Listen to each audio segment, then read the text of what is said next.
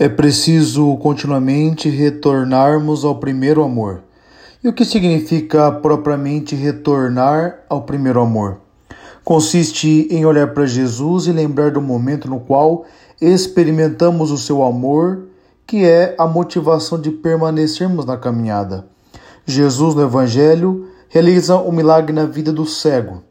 Ele enxerga e a primeira pessoa que ele vê é Jesus. Que o Senhor nos cure de nossa cegueira para podermos enxergá-lo.